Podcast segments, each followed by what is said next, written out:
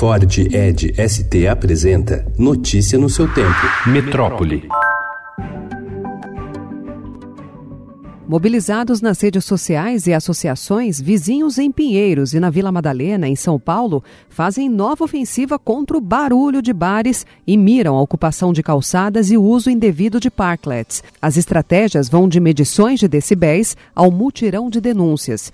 Houve até quem conseguisse fechar a rua para evitar visitantes ruidosos. Ao contrário do que acontece em toda a cidade, as reclamações por poluição sonora no distrito de Pinheiros têm crescido.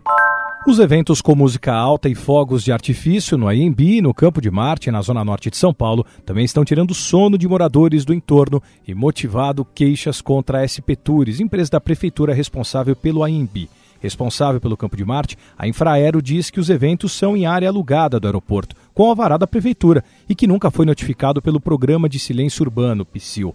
O grupo, que já recorreu a redes sociais e petições online, sem sucesso, fez reclamação de poluição sonora à promotoria e à Câmara.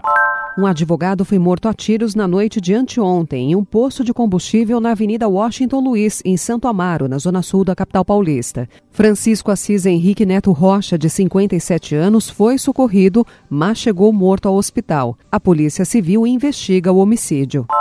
A Justiça do Rio expediu ontem mandados de prisão temporária para dois filhos da deputada federal Flor Delis, do PSD do Rio de Janeiro. Flávio dos Santos Rodrigues, de 38 anos, e Lucas César dos Santos Souza, de 18, são suspeitos de matar o pastor Anderson do Carmo Souza, de 42 anos, marido da parlamentar, no dia 16 em Niterói, na casa da deputada. Notícia no seu tempo. É um oferecimento de Ford Edge ST, o SUV que coloca performance na sua rotina até na hora de você se informar.